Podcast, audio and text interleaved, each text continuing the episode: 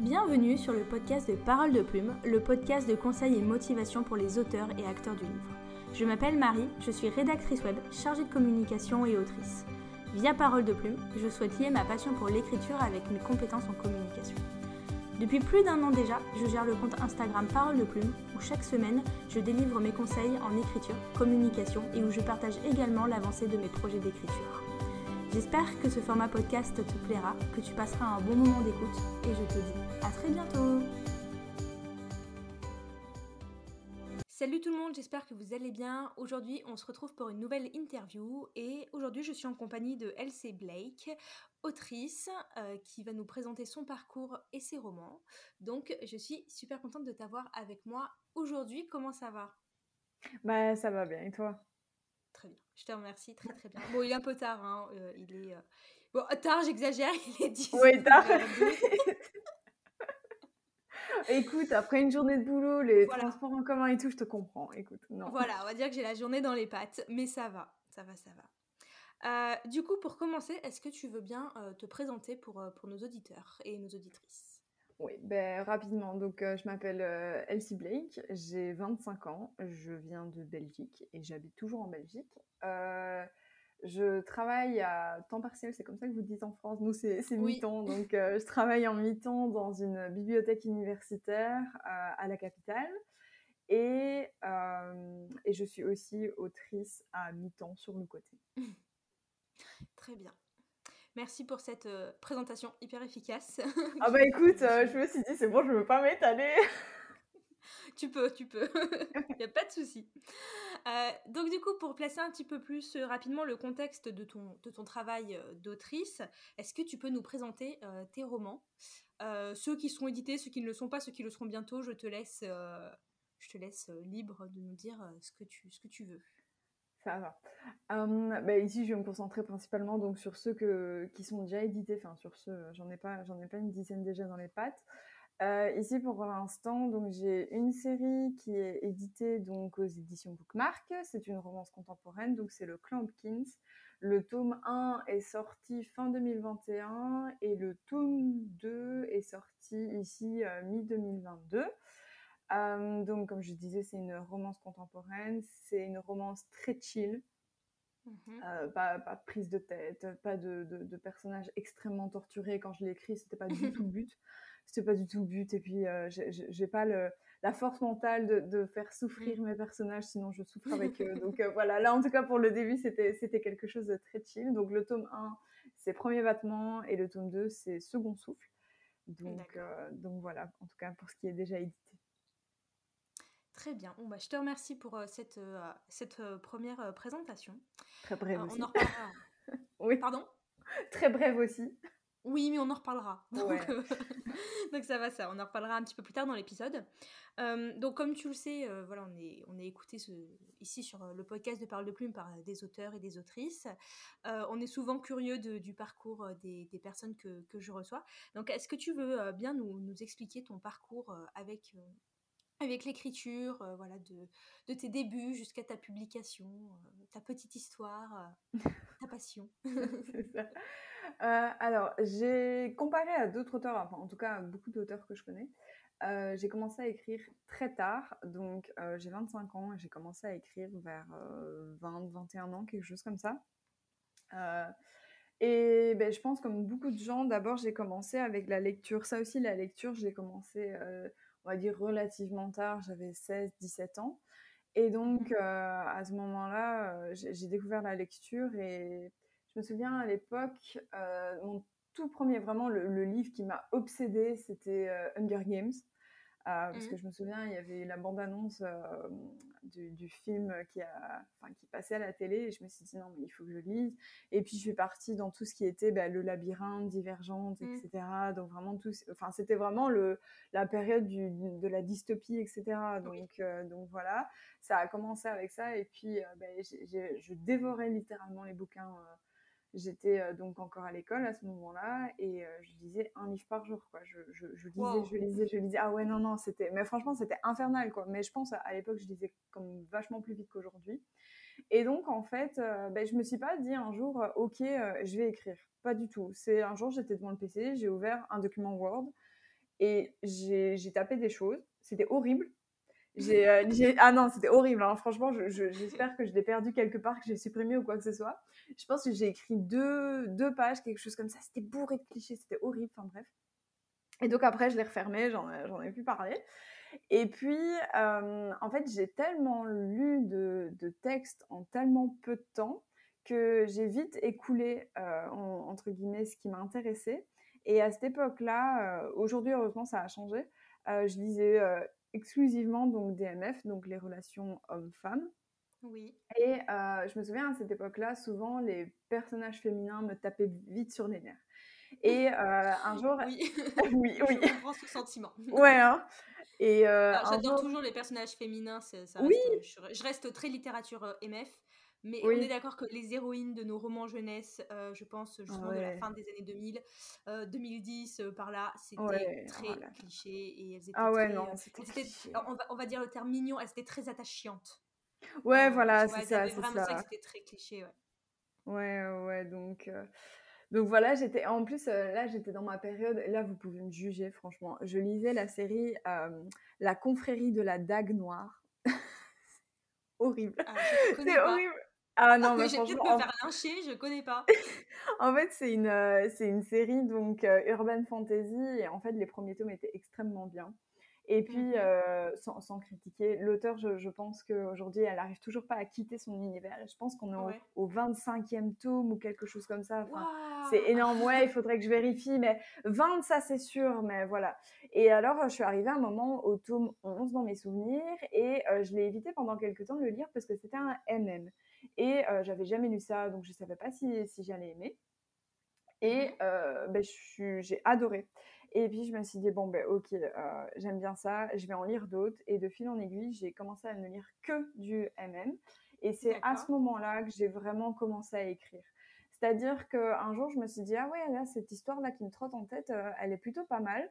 Donc, je l'écrirai bien. Sauf qu'en fait, j'étais euh, j'étais encore très, tu vois, dans ma bulle. C'est-à-dire que je parlais pas de lecture, je connaissais pas d'autres mmh. lecteurs, etc.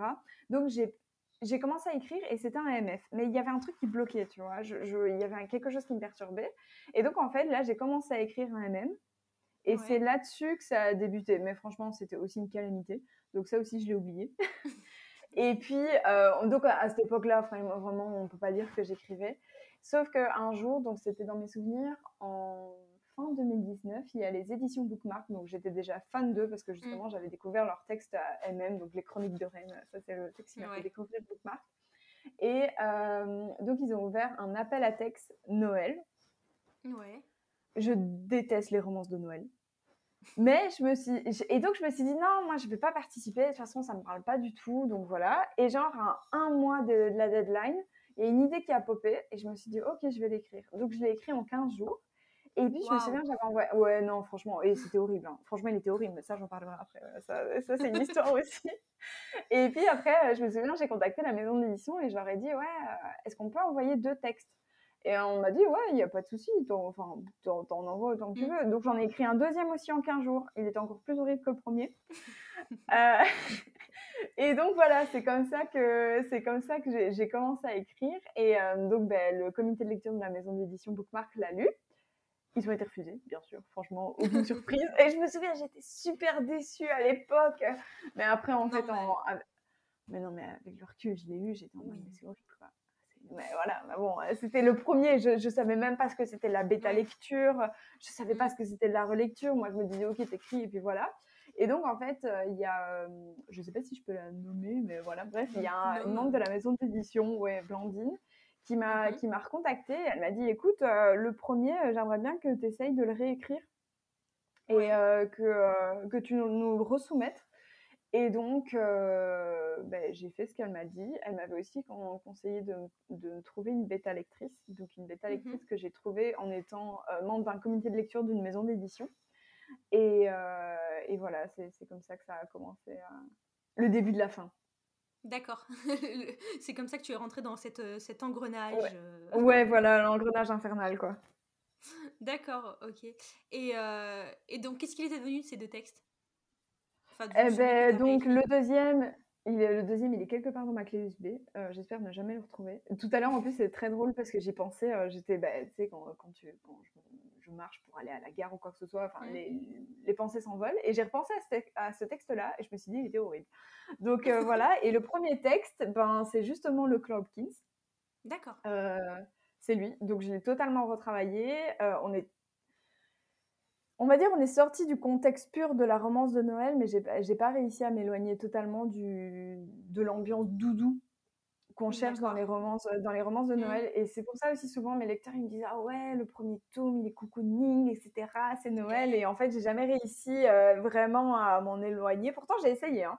Mais euh, mais voilà donc c'est ça le, texte là est devenu le clan Kings donc je me souviens, pour le premier jet, il faisait 40 000 mots. Après ma première réécriture, avec l'aide de ma bêta et donc les commentaires que j'avais reçus du comité de lecture, je suis arrivée à 60 000 mots. Et puis, bah, à la base, c'était censé être un one-shot. On voit que je suis incapable de faire des one-shots déjà. Et donc, euh, donc voilà quoi. D'accord. Donc voilà, maintenant on en est avec une trilogie. ouais, voilà, bah, écoute, euh, oui, bah, franchement, ouais, ça, ça, se multiplie quoi. Du coup, tu, tu, nous as dit que tu avais une anecdote à nous raconter. tu nous as dit, euh, quand tu nous as dit j'ai écrit ça en 15 jours, il y a une très bonne anecdote, il faudra que je te la raconte. Attends, quoi? Moi j'ai dit ça? Attends, je ne sais. tu nous as dit ça il y a à peu près euh, 3 minutes dans ta. Mais je ne me souviens pas d'avoir. D'avoir parlé, parlé d'une anecdote, mon Dieu, mais en fait, c'est le soir là. Euh, non, ouais, non. En tout cas, ce qui est sûr, c'est que c'était une calamité, ça je l'ai déjà dit. Mais aussi, à, la base, en fait, je sais pas pourquoi ça, ça m'est passé en tête. Je me suis dit, ouais, la romance de Noël, euh, il y a de la magie, etc. Et j'ai commencé à, me, mélanger avec de l'imaginaire un, peu, tu vois, à la base, dans le premier jet dans ma tête, tu vois. D'accord. Et puis après, non, je, suis retombée dans la, la romance euh, contemporaine basique basique. Alors que ce qui est très drôle, c'est que à la base, euh, déjà, je voulais pas devenir auteur. Dans le sens où je le suis devenue complètement par hasard. Je veux dire, je, je me suis jamais dit, j'adorerais voir mes livres édités ou quoi que ce soit. Mon premier mhm. objectif, c'était de travailler dans une maison d'édition. Donc, euh, je suis rentrée euh, d'une autre manière. Et, et donc voilà, maintenant je suis auteur complètement par hasard. Quoi. Franchement, c'était pas du tout dans, dans mes objectifs. Et, euh, et, en fait, je me rends compte que bah, être auteur, que ce soit en France ou en Belgique, bah, c'est un peu la galère. Quoi. Donc, donc voilà. Quoi. Ah, euh, c'est pas, pas, le, pas ton, ta source de revenus euh, numéro un, non Ça, c'est sûr. Ouais, non, voilà, voilà. Non. c'est ouais, voilà, quoi. D'accord. Donc, euh, du coup, euh, tu nous l'as dit, euh, tu nous as rapidement reparlé du clan Hopkins. Donc, au final, tu nous as même expliqué son histoire, enfin sa genèse, comment comment t'en es venu à, l'écrire. tu nous as dit que c'était que c'était un, un MM. toi, comment tu te sens vis-à-vis de cette littérature, de cette littérature là Comment, qu'est-ce qui a fait qu'en fait, bah, au final, c'est ça qui t'a vraiment accroché? Donc là, il y a plein d'auteurs de MM qui vont me fusiller. C'est-à-dire que je suis assez gênée quand je dois expliquer que je suis auteur de MM. Déjà, je dois expliquer ce que c'est du MM, totalement, parce que bon, euh, mhm. quand, enfin, moi aussi, la première fois j'ai vu du MM, j'étais en mode qui c'est que ça, donc euh, fatalement, je dois leur expliquer. Et euh, souvent, bah, déjà, ça démarre de ah oui, donc t'es auteur, bah ouais ah bah vas-y donne-moi le titre je vais aller voir euh, bah, ok mais à ce moment-là je dois leur expliquer enfin je préfère leur dire tout de suite que j'écris du MM pour qu'ils soient pas étonnés. Déjà il y a deux hommes sur la couverture donc ça va leur mettre la puce à l'oreille. Et voilà bon hein. et puis euh, c'est un peu gênant d'expliquer parce qu'à chaque fois on te regarde déjà bizarrement on te dit euh, ouais mais t'es une fille? Ben ouais je suis au courant mais alors pourquoi est-ce que tu écris déjà entre deux hommes? Et alors euh, la, question aussi qui, qui, tombe toujours après, euh, ah oui, est-ce que tu fais partie aussi de la communauté LGTBQ euh, Ben non. Et en fait, c'est toujours très drôle de voir leur tête quand tu leur expliques que, grosso modo, 90% des auteurs de MM, ce sont des femmes hétéros. Oui, ça c'est qui, qui, écrivent du MM, quoi. Donc, donc voilà la plupart du temps, les, les gens sont, sont, très ouverts là-dessus. Euh, ça, j'ai quand même de la mmh chance euh, de, enfin, tu vois, de, de, jamais avoir eu de, de, réaction euh, bah, homophobe, tout simplement. Donc, donc voilà, vis-à-vis du MM, je suis un peu gênée quand je, quand je dois le dire et tout, mais, mais voilà, c'est. je trouve que c'est toujours une ambiance un peu, un peu différente, surtout dans le MM, on voit beaucoup souvent des clichés. Et ça, mmh je trouve ça super important de, bah, de les abattre, quoi. Parce que déjà que bah, toute la communauté gay et enfin ou même communauté LGBTQ+ en, en général, déjà qu'ils sont parfois mal vus. Donc parfois quand on les voit qui sont mal représentés dans des bouquins, c'est un peu mmh. compliqué, quoi. Et alors aussi, il y a il y a toujours au moins des personnes qui nous disent oui mais t'es pas un homme t'es pas gay toi-même donc bah, tu peux pas en parler. Bon c'est encore un autre un autre sujet quoi mais ça aussi c'est un, un, peu c'est un peu ouais voilà c'est un autre débat et c'est bah, c'est parfois un peu fatigant de se voir se, justifier de ce que j'ai envie d'écrire quoi. On dit pas on dit pas on reproche pas à quelqu'un qui écrit un policier avec des meurtres etc ah, bah, c'est bon t'es un meurtrier quoi donc euh, donc voilà c'est vrai, franchement, la comparaison est plutôt bonne. ah bah oui, écoute, je suis assez fière de moi. c'est vrai. Et euh, tu as déjà eu des retours de justement de, de personnes qui appartiennent à, la communauté euh, LGBT ou, tu, ou, même des, des, proches à toi euh, qui, sont, euh, qui sont gays et qui t'ont lu et qui t'ont fait des retours Ou c'est pareil, tu as, as une, un lectorat très féminin hétéro? Parce que c'est pareil, il y a aussi beaucoup de femmes hétéros qui lisent du MM. Oui, oui, oui, oui. Ah bah oui, oui, oui franchement, mais c'est vrai, c'est vraiment bizarre et franchement, j'ai pas envie de me, me, lancer dans la, dans la psychologie de ce truc-là parce que ça, ça m'a l'air vraiment très compliqué. Mais euh, oui, non, j'ai majoritairement des, des, lectrices hétéros. Euh, j'en ai aussi qui sont gays et j'ai aussi des hommes gays qui, qui m'ont lu, mais ils m'ont jamais. Euh, enfin, s'il y a un homme un jour qui est venu me parler en, en privé et il m'avait énormément touchée. Euh, il disait vraiment que le, texte lui parlait, et que ça, ça, lui faisait du bien de voir des, euh, un texte dans lequel le, les hommes étaient représentés tels qu'ils étaient et pas de manière vraiment, tu vois, extrêmement stéréotypée, quoi. Donc, donc ça, ça, ça, avait fait plaisir aussi. Mais oui, non, j'ai aussi quelques, quelques lecteurs, donc euh, masculins gays, mais, le pourcentage est, bien moins par rapport à mes lectrices euh, hétéros. D'accord, ok. merci pour, bah, pour tout ça. Et, et donc maintenant, je voulais te poser une question sur un côté un peu plus technico-pratique, je sais pas trop comment, euh, comment on dit, mmh mais donc euh, tes romans sont édités euh, aux éditions Bookmark. donc j'ai déjà reçu Angélique deux fois sur le, sur le podcast, donc Angélique qui, qui travaille, qui est, on va dire, un membre, un membre incontournable de l'AME, qui nous a du coup expliqué bah, comment la vie du manuscrit, d'un manuscrit, que ce soit le, du comité jusqu'à l'édition. Euh, donc on a le point de vue euh, éditeur sur le déroulé euh, des opérations chez Bookmark. Est-ce que tu peux nous donner ton point de vue et ton ressenti vis-à-vis bah, de, toute la, de tout le travail avec eux, bah, de ton point de vue d'autrice? Mmh bah, Ici, je vais faire deux points de vue. Je vais faire l'autrice vraiment débutante qui, démarre, qui n'a pas encore de livre édité chez eux, et celle qui, qui, a déjà un tome. Donc déjà, ce qui marque énormément, et ça c'est dans beaucoup de maisons d'édition, c'est à partir du moment où on envoie notre manuscrit à la maison d'édition et le, enfin, le temps d'attente pour avoir le retour, c'est long quoi. C'est long, t'as le, temps, as le temps de réfléchir. Hein, et puis un jour, t'as le mail qui pop-up de nulle part D'ailleurs, moi, je me souviens. C'est toujours le jour où tu ne t'y attends pas.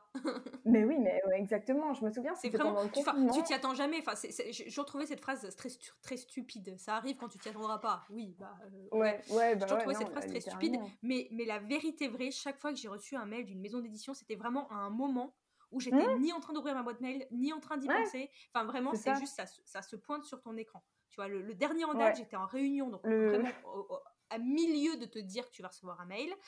Euh, et, euh, et, vraiment, il apparaît sur mon écran. Tu vois, tu vois, tu reconnais le nom de la personne. Tu, enfin, tu, as tout de suite ton mécanisme de, de d'onde, enfin, ton antenne maison d'édition qui s'active, tu sais. Et tu te dis, ah bah, je m'y mmh attendais pas. Enfin, tu vois, parce que c'était vraiment un contexte où tu n'étais pas du tout en train de penser à ça, quoi.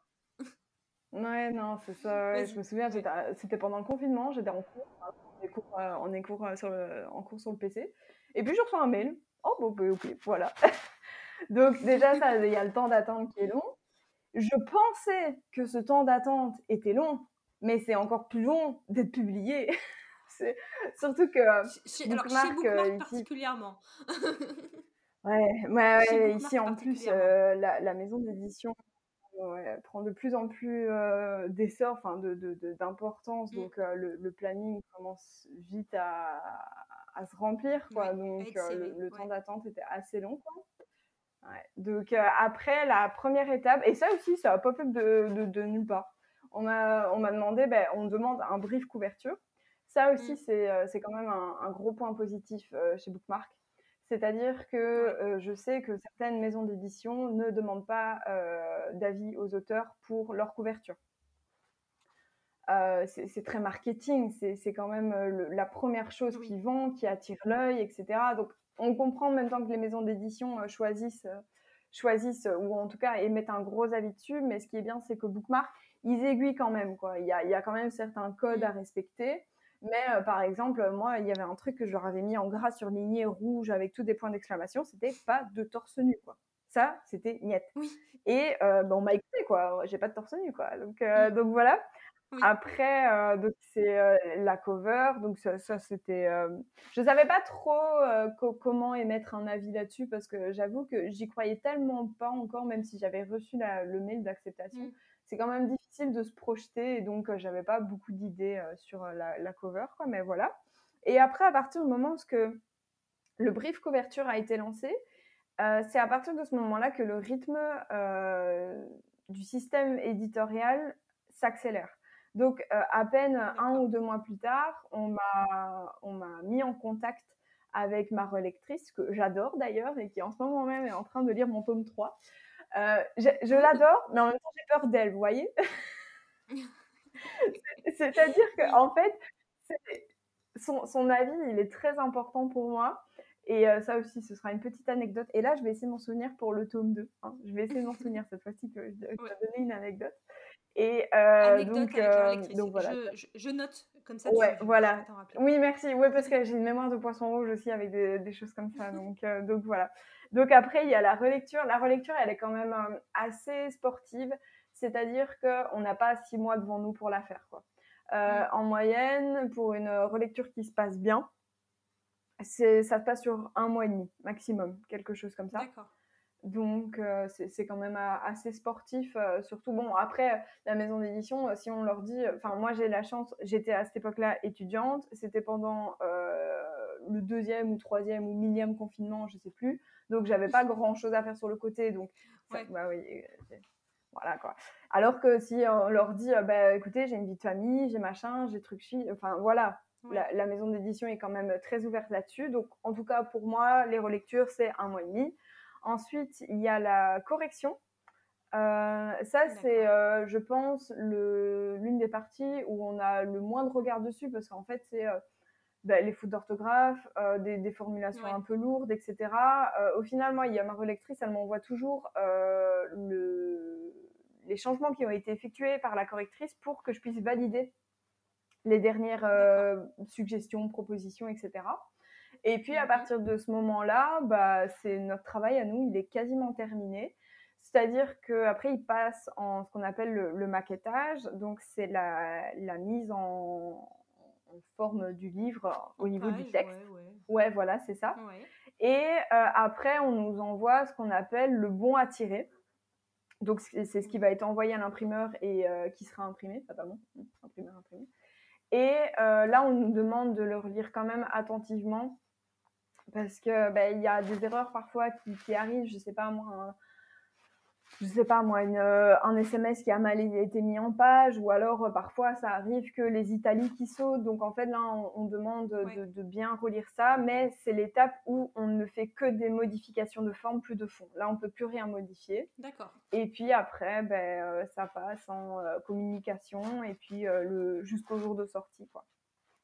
Donc ça, et donc ça, c'est vraiment pour la, le, le on va dire, euh, ma première expérience pour mon tome 1. Pour le tome 2, bah, c'est légèrement différent dans le sens où euh, ben, un jour, euh, ton éditrice t'envoie un petit message en disant Bon, ben, t'en es où dans le tome 2 Ah, ben nulle part, je n'ai pas encore écrit. Et ah, ben il va falloir parce qu'on en a besoin bientôt. Donc, ah, ben ok. Donc, donc voilà, c'est ça qui change un petit peu. Et alors aussi, par la suite, donc pour d'autres séries, quand c'est pour d'autres séries, à partir du moment où on est intégré, en tout cas chez Bookmark, ça se passe comme ça. Je ne sais pas comment ça se passe dans les autres maisons d'édition. Mais à partir du moment où on est intégré chez eux, ben, comme, ils aiment le dire, hein, on a un peu euh, une, grande famille, ou en tout cas on a des contacts assez rapprochés avec eux.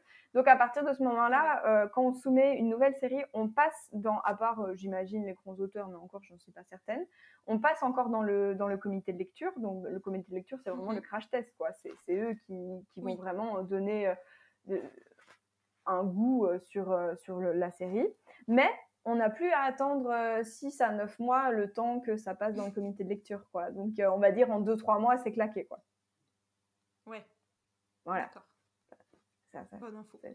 C'est appréciable.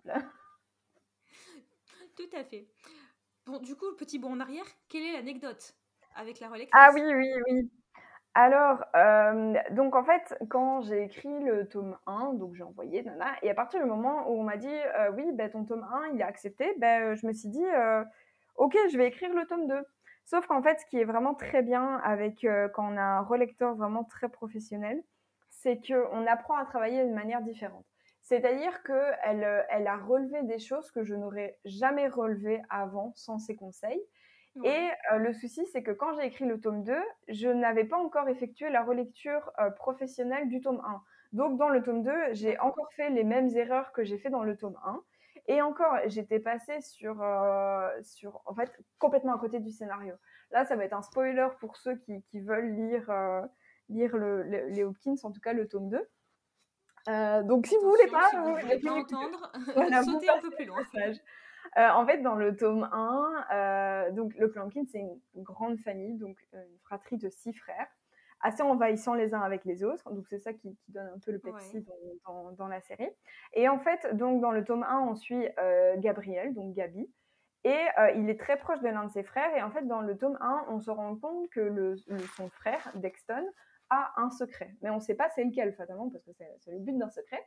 Et en fait, dans le tome 2, mhm. on découvre que euh, c'est parce qu'il avait une relation avec un homme, lui qu'on pensait totalement hétéro.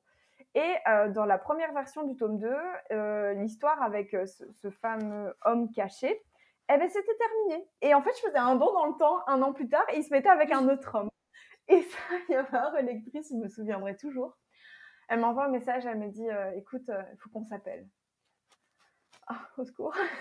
Et donc, après, je l'ai téléphone. Et alors, elle m'a dit écoute, si tu laisses ça comme ça en l'état, tes lecteurs vont être super déçus, quoi. Elle me dit tu peux pas leur agiter une carotte sous le nez pendant le tome 1 sur un homme mystère, etc. Et puis, tu passes au tome 2, l'homme mystère, il a été dégagé. Et, et il est avec un autre homme maintenant. Elle me dit, tu peux pas faire ça, quoi. C'est super frustrant. Et donc, euh, ben, c'est-à-dire que c'était, euh, je sais même plus, c'était ici en, 2022. Et donc, euh, ben, j'ai dû tout mmh. réécrire.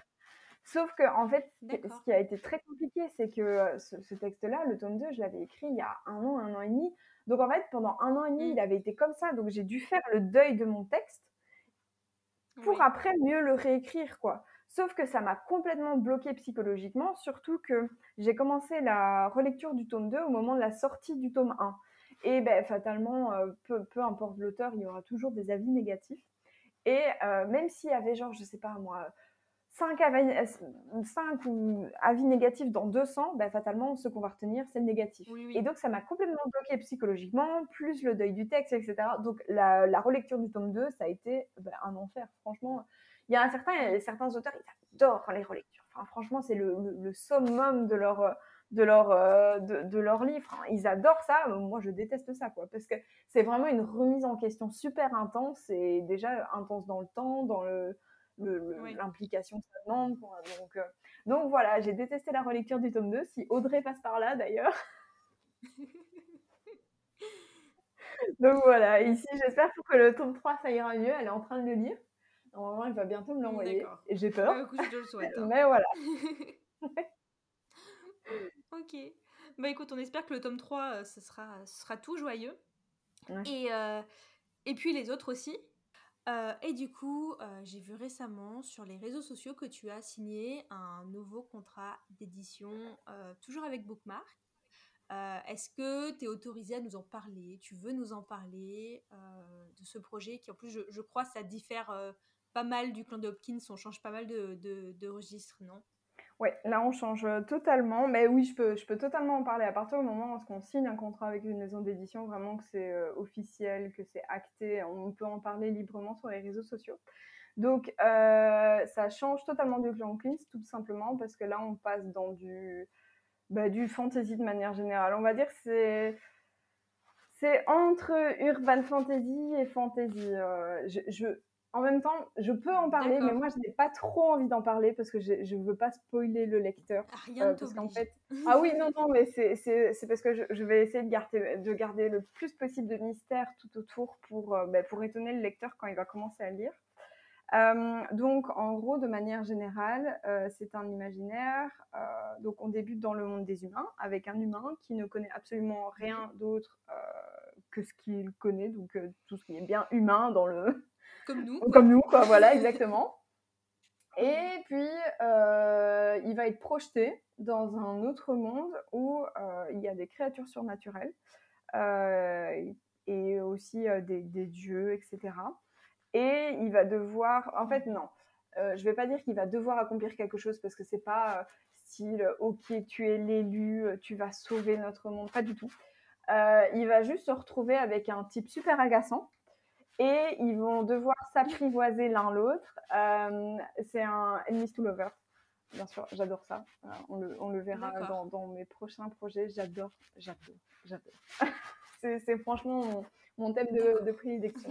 Donc euh, voilà. Ah oui, aussi, ce que je peux dire. Ok, ok, donc. Oui, pardon. Oui. Non, j'allais te demander quand est-ce qu'on allait, si tu savais quand est-ce qu'on allait pouvoir euh, découvrir ça. Alors, euh, je pense que ce sera en 2024 et j'espère fin 2024, pas début, parce que j'ai trop de projets euh, en attendant. Surtout que ça va être une grosse série. ça va pas être une trilogie. À la mmh. base, je partais sur quelque chose comme six tomes, mais juste d'y penser, je suis fatiguée. Donc, je pense qu'on va plutôt aussi. Ah ouais, franchement, vous voyez comment est-ce que je traite mes personnages. Quoi. Euh, on, va, on va plutôt osciller autour de 4 ou 5 tomes. Parce qu'en fait, c'est quand même. Euh, mm-hmm. On a beau dire, euh, tout ce qui est imaginaire, c'est bien plus complexe et bien plus profond qu'une romance contemporaine. Quoi. Donc, ça demande bien plus de développement. je, et là, on va partir un imaginaire en un tome. Ah oui, non, mais c'est impossible. Hein. non, bah, ça aussi, après, quand je vais parler de mes autres projets, ça aussi, je suis incapable de faire un one-shot. Donc, euh, donc ça, et alors aussi en fait dans le, dans le tome 1, donc on va suivre le, point de vue donc de Ash et Urios. Ensuite dans le tome 2, euh, ce sera des... C'est un peu des tomes compagnons, mais en même temps non. C'est-à-dire que dans les tomes 2, 3, 4 et 5, ce sera des points de vue principaux d'autres personnages, donc des, des, secondaires qu'on rencontrera dans le tome 1, mais on aura toujours les points de vue quand même de H et Urios de temps en temps. En fait, ça va être un peu, euh, je sais pas si vous connaissez, un peu comme euh, dans le mood de Keliana de Sarah Jimas. Donc, euh, donc voilà. Je vois. C'est dans ce. D'accord, ok. Bah. Là. Donc c'est pour ça que j'espère que ce sera fin 2024 parce que d'abord il faut que je prépare la trame, etc. Blabla. Donc, donc voilà. J'ai besoin de temps. Oui, c'est ça, c'est vraiment ça. Quoi. Euh, j'ai besoin de temps. Et, euh, et donc, les autres, les autres projets, parce que tu es quand même très prolifique au niveau euh, idée, on va pas, on va pas se mentir. quels sont les autres projets? Et surtout, quel est ton process d'écriture? Alors, peut-être pas tous les projets, mais oui, surtout, est-ce que tu peux nous dire bah, quel est ton, ton process d'écriture de manière globale pour, pour mener tous ces projets? Ouais. Euh, alors, j'ai pas de process. En fait, c'est ça le, ça, c'est ça le truc magique. C'est-à-dire qu'à chaque fois, je suis dans un projet, je me dis, ok, je me, je me focus sur celui-là, il faut que je le termine, et puis seulement tu réfléchiras à d'autres. Ben, sauf que ça se passe jamais comme ça. Euh, déjà là ici, mon enfer personnel sur la, les, les 9 derniers mois, c'est Fixia. Donc, je ne sais pas si euh, tes auditeurs connaissent, mais grosso modo, Fixia, euh, c'est une. Bah, si, en plus, tu as participé, donc ils doivent connaître un petit peu, mais je vais faire un petit résumé. Si, si, si. Euh, donc, c'est une. Ouais, voilà. c'est une plateforme d'écriture donc, qui est organisée par Hugo. Et donc, en fait, tous les 3-4 mois en moyenne, la maison d'édition lance un, une thématique. Et ben, on doit écrire là-dessus et espérer arriver en finale et pouvoir peut-être être publié par la suite. Donc euh, déjà, on a commencé, donc pour résumer les projets, le clan Kins, puis j'ai écrit le premier tome des Six Royaumes. Moi, j'étais bien avec ça. J'étais franchement bien avec ces deux projets-là. Puis l'Enfer Fitia est arrivé. Oui, oui, non, mais comme moi, j'étais bien avec euh, juste 21 euh, solstices bah, et mes vieux projets. Quoi. Bah, voilà, voilà. Donc, hein. donc après, il y a le concours en partenariat avec Mythique qui a été lancé sur Fixia, donc New Romance. Donc j'ai écrit Comment apprivoiser un sportif, donc qui est à la base un one-shot qui s'est transformé en trilogie. Euh, c'est une romance contemporaine euh, dans le milieu universitaire et le milieu sportif. Ensuite, euh, il y a eu un, autre concours donc, qui était pour inaugurer la nouvelle collection Hugo, donc Stardust, donc, qui est de la romantaisie de manière générale. À ce moment-là, j'ai commencé à écrire La Reine sans couronne, qui était censé à la base être un one-shot, c'est un échec, qui s'est transformé en duologie et peut-être en trilogie. Donc euh, voilà. Euh, j'ai aussi euh, un jour la maison d'édition m'a demandé une nouvelle pour le calendrier de l'Avent qui a été organisé l'an dernier. J'ai écrit une romance MM contemporaine, donc Une nuit au rien. Il y a plein de lecteurs qui sont venus me voir en, me disant Oui, mais madame, c'est bien gentil de nous avoir écrit ça, mais c'est pas suffisant en fait. Donc, bah, ouais, donc je vais devoir en écrire un roman.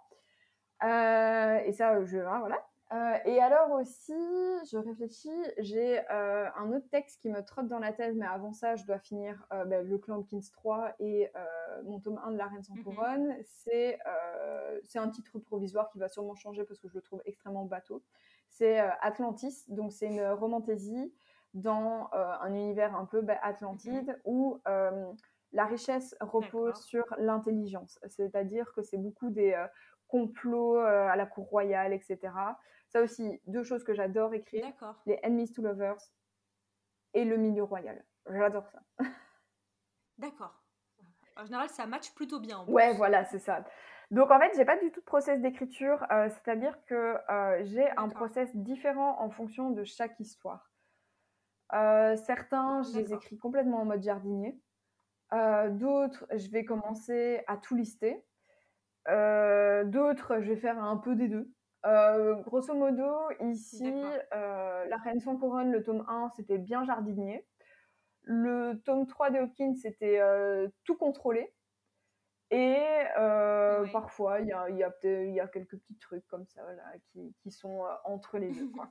Mais franchement, c'est, je pense que c'est en fonction du mood. quoi. s'il y a l'inspiration, s'il n'y a pas d'inspiration, si c'est complexe, si c'est pas complexe, etc. Quoi.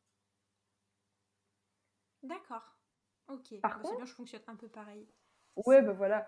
Mais par contre, j'ai des routines un petit peu. Euh, je suis, en tout cas, une routine. Je suis obligée d'être en pyjama pour écrire. Je ne peux pas écrire euh, en étant habillée euh, jeans. Je sais que toi, tu écris toujours en jeans, en étant pomponnée, etc. Euh, moi, c'est hors de question. Je dois être en pyjama. Mais, moi, j'écris dans le train, c'est pas pareil.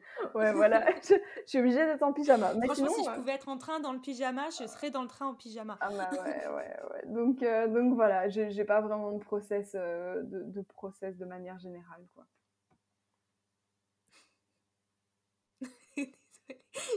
je repense quand tu je sais que toi t'écris en jean pomponné. Non mais c'est vrai que euh, alors c'est vrai que je suis plus productif une fois que je suis habillée, euh, enfin lavée, habillée, maquillée, coiffée. Euh, je... Le, soir, une fois, quand j'écris en fin de journée que je suis en pyjama, c'est très bien, mais par contre c'est vrai que quand j'écris le matin, tant que je suis pas, tant que je suis pas apprêtée, même le boulot quoi que ce soit, il faut que je m'habille, c'est vrai. Ah ouais, ça, ben, ça tu vois, le soir je suis, je sais pas écrire. Si j'écris, je dois me mettre. Alors que le soir. Euh, ouais. Mais non, le soir, non, le, soir, moi, je suis fatiguée. Donc, c'est le matin que je dois, tu vois, je me lève, je déjeune, je me mets devant mon PC et, j'écris jusqu'à ce que mon estomac se rappelle à moi, quoi, tu vois. Sinon. Euh, D'accord. ok. Bah écoute, euh, ça j'aime bien, j'aime bien comme technique. Vas-y, j'essaierai demain. Ouais, demain, ça va, ça va, tu penseras à moi. Une journée, une journée comme toi, je, je reste, j'essaie de rester en pyjama. Je t'enverrai un, un, message. Ça va. Pyjama. Vas-y, je ferai ça. Défi. Bon, euh, moi j'ai fini avec mes questions. Est-ce qu'il euh, y a une dernière chose que tu as envie de partager avec nous euh, avant qu'on termine cet épisode? Ben, juste pour un petit rappel, s'il y a des lecteurs qui, qui, sont intéressés, en avril 2023, j'ai mon tome 3 des Hopkins qui sort et aussi mon tout premier auto-édité, donc qui est le tome 1 de La Reine sans couronne. Donc, donc voilà, si ça vous intéresse, vous pouvez jeter un coup d'œil. Et merci de m'avoir invité aussi. Très bien. Bah, avec plaisir. Ça me fait super plaisir euh, de t'avoir avec moi aujourd'hui. Ok, et eh bah écoute, euh, merci beaucoup et merci à vous tous de nous avoir écoutés. Donc je vous mettrai toutes les notes en barre d'infos pour que vous puissiez euh, retrouver tous les romans dont on a parlé aujourd'hui. Et moi je vous dis à la semaine prochaine pour un nouvel épisode. Bye bye